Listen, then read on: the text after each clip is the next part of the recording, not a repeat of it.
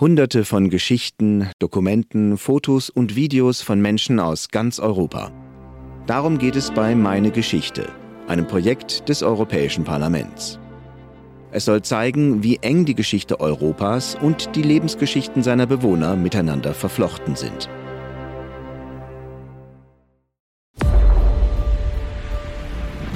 simțeam că trebuie să luptăm să schimbăm lumea și simțeam că noi putem să schimbăm lumea. Wir hatten das Gefühl, dass wir kämpfen mussten, um die Welt zu verändern. Und wir spürten, dass wir die Welt tatsächlich verändern konnten und dass wir die Kraft dazu hatten. Riesige Abscheu machte sich in uns breit. Wir waren außer uns, weil in Timișoara Menschen gestorben waren und weil Ceausescu uns alle töten wollte. Deshalb war es klar, dass wir uns befreien mussten dass wir um unser Leben kämpfen mussten, dass wir für unsere Freiheit als Menschen kämpfen mussten.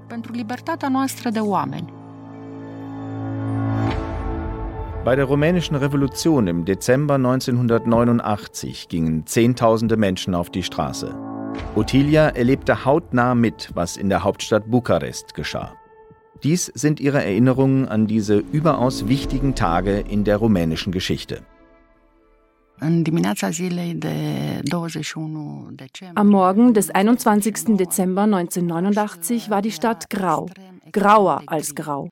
Die Stadt war grau und die Atmosphäre sehr bedrückend. Wir alle wussten, was in Timișoara geschehen war, auch wenn im Fernsehen nicht darüber berichtet worden war.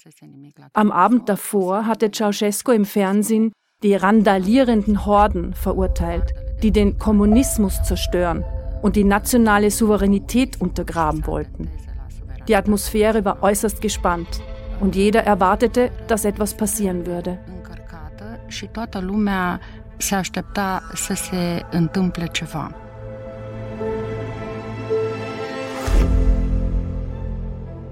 Ottilia ist aus Adjud, einer Kleinstadt in Ostrumänien. Sie zog zum Studieren nach Bukarest. Um sich in der Stadt als vorübergehend wohnhaft anzumelden, musste sie ihren Personalausweis von der Polizei abstempeln lassen. Zufälligerweise war sie an diesem besonderen Tag gerade auf dem Weg zur Polizeiwache. Ich musste zur Piazza Romana gehen, um die U-Bahn zu nehmen. Aber als ich das Haus verließ, hatte ich das Bedürfnis, den ganzen Weg zu Fuß zu gehen. Ich musste einfach sehen, was in der Stadt los war also ging ich zu Fuß von der Piazza Romana zum Universitätsplatz, der Piazza Universitezi.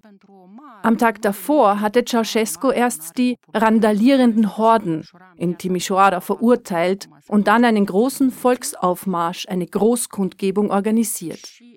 Sie fand auf dem Palastplatz, der Piazza della Sala Palatului statt, der heutigen Piazza Revoluziei dem Revolutionsplatz. Die Menschen versammelten sich also. Das war ein ziemlich trauriges Schauspiel.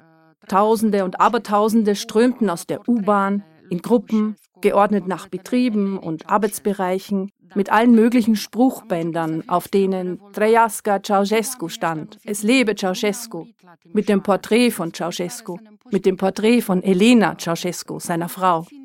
Auf dem Weg ekelte mich das immer mehr an. Warum haben diese Leute nichts gesagt?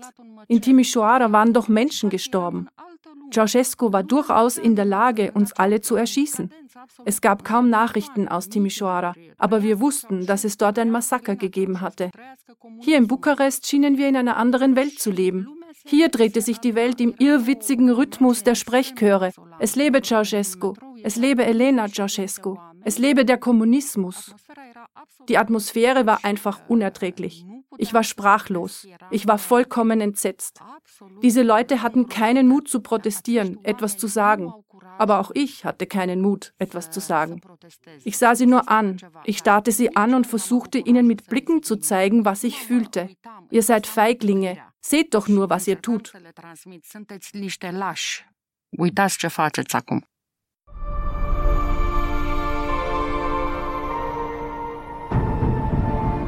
Aufgewühlt und wütend erreichte Ottilia die Polizeiwache, wo sie ihren Personalausweis abstempeln lassen wollte.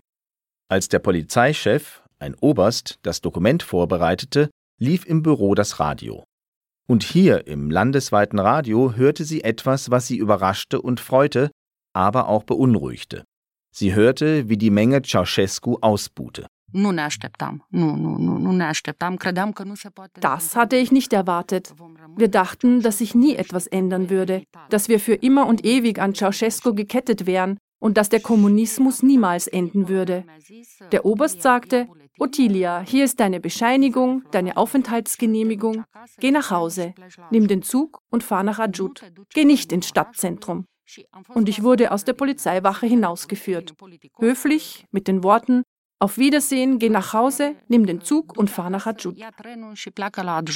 Ottilia folgte dem Rat des Obersts, in die sichere Heimatstadt zurückzukehren, aber nicht. Sie fuhr stattdessen mit der U-Bahn ins Stadtzentrum. Apocalyptic. Die Szenen an der Piazza Universității wirkten apokalyptisch. Alle eilten zur U-Bahn, um nach Hause oder zurück zur Arbeit zu kommen. Einige in Grüppchen, andere organisierter. Ein paar Leute hatten sich zu kleineren Gruppen zusammengetan und begonnen, Anti-Ceausescu-Parolen zu skandieren. Nieder mit Ceausescu. Aber wir waren nur sehr wenige. Und die Sondereinheiten, die Scutieri, waren schon aufgetaucht. Ich blickte gebannt auf ihre glänzenden schwarzen Helme. Die Männer waren besonders groß und sie trugen große weiße Schutzschilde. Sie standen vor uns, hinter ihren Schilden.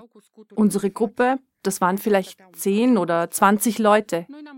Ich war auf dem damaligen Kogalniciano Boulevard an der Piazza Universiteti bei der Eminesco-Bibliothek. Wir begannen, Anti-Ceausescu-Parolen zu skandieren. Die Scutieri reagierten überhaupt nicht. Sie standen einfach mit ihren Schilden da und versperrten die Straße. Sie versperrten uns den Weg zur Palasthalle, der Sala Palatului. Ottilia saß in der Klemme zwischen den Demonstranten auf der einen Seite und der Kette der Milizionäre auf der anderen. Sie war in Gefahr. Dann hatte ich einen Geistesblitz oder vielleicht habe ich gar nicht nachgedacht, ich weiß nicht. Vielleicht war es einfach nur Instinkt. Ich ging geradewegs auf einen Milizionär zu, der für die Einheit verantwortlich zu sein schien, und sagte zu ihm, Hallo, bitte lassen Sie mich durch, ich möchte nach Hause. Er war sehr überrascht. Er sah mich an und ich sagte, ich wohne nicht weit von hier und ich möchte nach Hause. Er fragte nach meinen Papieren. Ich zeigte ihm meinen Personalausweis mit dem Stempel, der bewies, dass ich in der Nähe wohnte. Es war also nachvollziehbar, dass ich auf dem Weg nach Hause war. Er sagte zu den anderen, bitte lasst die junge Dame durch. Ich ging durch die Reihen hindurch auf den Boulevard und war glücklich, dass sie mich durchgelassen hatten. Hätten sie das nicht getan, wäre ich verhaftet und wer weiß wohin gebracht worden. Wahrscheinlich nach Djilaba, wie ich später erfuhr. So hieß das Gefängnis. Dorthin hätten sie mich gebracht.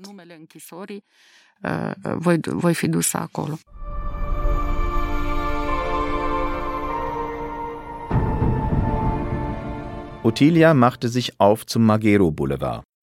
Am Ende schloss sie sich einer anderen Gruppe von Demonstranten an, die ebenfalls von Milizionären umringt waren.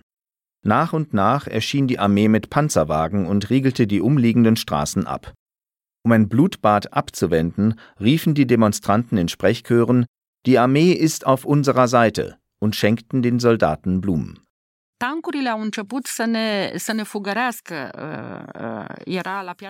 Die Panzerwagen kamen, um uns zu vertreiben. Es gab einen Kreisverkehr auf der Piazza Romana, um den sie herumgefahren sind, um uns auseinanderzutreiben. Geschossen haben sie nicht auf uns. Wir hörten Geknall und Explosionen, alle möglichen Geräusche, aber die kamen von der Piazza Universiteti. Ich beschloss, zu einer Tante von mir zu gehen, die in einem anderen Sektor von Bukarest wohnte, im Distrikt Militari, damit auch ich im Fernsehen oder am Radio mitbekam, was im Land geschah. Ich ging also zum Übernachten zu meiner Tante. Ich habe aber nicht sehr viel geschlafen, denn es gab alle möglichen Geräusche von Flugzeugen, Hubschraubern, Leuchtkugeln. Es hörte sich an wie im Krieg. Und weil die Wohnung im zehnten Stock war, fragte ich mich, ob die Kugeln durch die Decke kommen würden, wenn sie zu schießen anfingen und ob ich am nächsten Tag noch leben würde.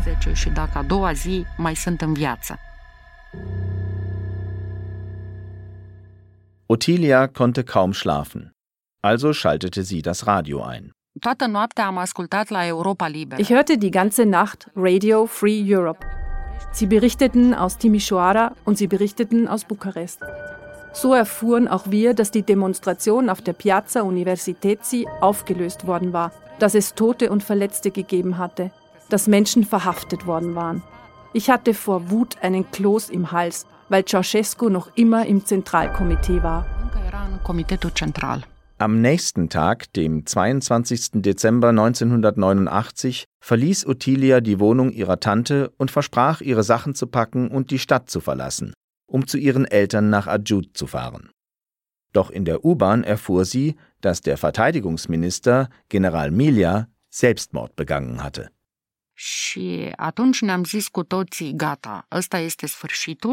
Da sagten wir uns alle, das war's, das ist das Ende. Heute passiert etwas Außergewöhnliches. Wir müssen Ceausescu stürzen. Und ich ging mit allen anderen zur U-Bahn und von der Haltestelle Izvor oder eher von der Haltestelle Eroilor, glaube ich, zu Fuß zur Sala Palatului, dorthin, wo am Tag zuvor die Unterstützungskundgebung für Ceausescu stattgefunden hatte. Langsam kamen immer mehr Leute und dann sah ich auch viele organisierte Gruppen aus anderen Betrieben, aber die kamen aus der ganzen Stadt. Irgendwann waren wir, glaube ich, 100.000 Leute auf dem Platz und alle skandierten Anti-Ceausescu-Parolen. Nieder mit Ceausescu, wir wollen Freiheit. Irgendwann kam Ceausescu mit einem Megafon heraus und wollte etwas sagen. Alle buhten ihn aus und er ging sofort zurück ins Gebäude.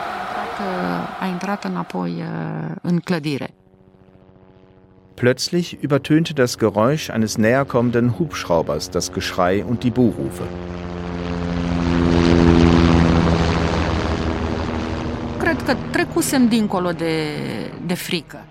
Ich glaube, wir hatten die Angst überwunden. Zumindest hatte ich keine Angst. Ich hatte das Gefühl, dass ich Geschichte schreibe, dass ich gegen Ceausescu kämpfe, dass ich stark bin, dass ich alles schaffen kann. Ich dachte nur, wenn sie jetzt ein Maschinengewehr herausholen, dann sind wir alle tot. Aber aus dem Hubschrauber kam kein Maschinengewehr zum Vorschein, stattdessen regnete es Flugblätter herab. Sie waren auf gelblichem Papier getippt worden, wahrscheinlich am Morgen oder in der Nacht. Und es waren Tausende, Gerichtet waren sie an die Studenten. Liebe Studenten, lasst euch nicht von imperialistischen Interessengruppen täuschen. Wir schrien weiter, skandierten Parolen gegen Ceausescu. Die Stimmung war absolut unglaublich. Wir wussten nicht, ob sie uns angreifen, auf uns schießen, mit dem Panzerwagen kommen würden, ob wir lebendig oder tot sein würden. Irgendwann landete der Hubschrauber auf dem Gebäude des Zentralkomitees. Er blieb dort eine Weile, dann flog er weg die großen Tore des Zentralkomitees wurden geöffnet und die Leute strömten hinein. In dem Moment, als die Leute ins Gebäude strömten, flog Ceausescu mit dem Hubschrauber weg. Irgendjemand sagte zu uns, ich weiß nicht wer, der Diktator ist geflohen. Cineva ne-a spus, nu știu cine, dictatorul a fugit. Es brach unglaubliche Freude unter den Demonstranten aus. Das war so eine riesige Freude. Nie in meinem Leben hatte ich einen solchen Ausbruch von Glück und kollektiver Freude erlebt. Ich ging nicht in das Gebäude des Zentralkomitees, viele andere aber schon. Sie gingen in die Büros und fingen an, Dokumente und Akten aus den Fenstern zu werfen. Daran hatte ich kein Interesse. Ceausescu war weg. Ich war nicht interessiert daran zu sehen, wo Ceausescus Büro war. Mittlerweile war schon die ganze Stadt auf den Straßen unterwegs. Wir waren Hunderttausende und alle haben gesungen Ole, ole, Ceausescu, nu mai e. Ceausescu gibt's nicht mehr. Ole, ole, Ceausescu nu mai e. Auch für Ottilia war es ein Augenblick großer persönlicher Freude.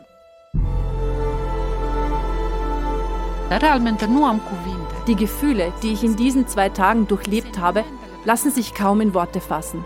Dieser unglaubliche Freudenausbruch, die Befreiung von der Angst, der Mut, im Angesicht der Panzerwagen und der Kugeln Ceausescu entgegenzuschreien, als man nicht wusste, ob man noch fünf Minuten leben würde, ob der Panzerwagen einen zerquetschen würde, ob man sterben würde.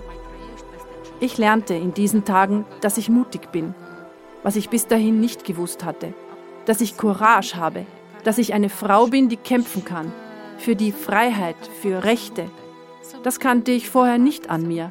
dass ich diese Kraft und diesen Mut in mir hatte. Am această putere și acest curaj în mine.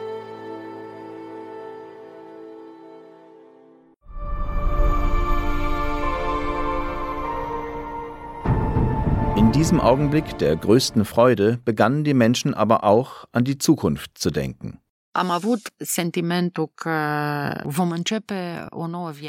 Ich hatte das Gefühl, dass wir ein neues Leben begannen, dass wir irgendwie das Ende der Welt überlebt hatten und jetzt auf eine andere Zukunft zusteuerten, in der Freiheit konkret und greifbar war, nicht mehr nur ein Ideal, von dem man in Geschichtsbüchern liest. Wir hatten diese Freiheit erkämpft und wir würden sie ausleben. Das war ein außergewöhnliches Gefühl und ich war froh, dass es mir vergönnt war, ein neues Leben beginnen zu können. Am privilegiul ăsta de a începe o nouă viață.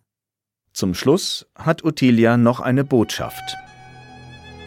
Mesajul, cred că în primul rând, este că trebuie să credem în noi.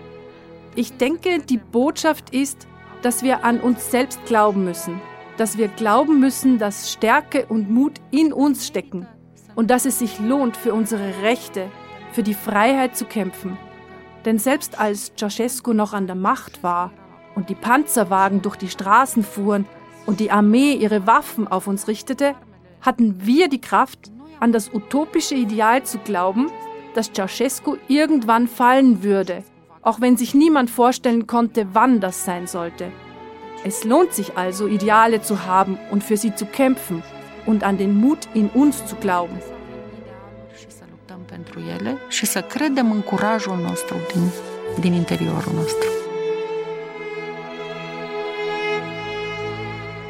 Das war meine Geschichte, ein Projekt des Europäischen Parlaments in Zusammenarbeit mit Menschen aus ganz Europa. Sie würden gerne noch mehr Podcasts des Europäischen Parlaments hören? Suchen Sie einfach im Internet nach Europal Audio oder besuchen Sie das Portal des Projekts My House of European History.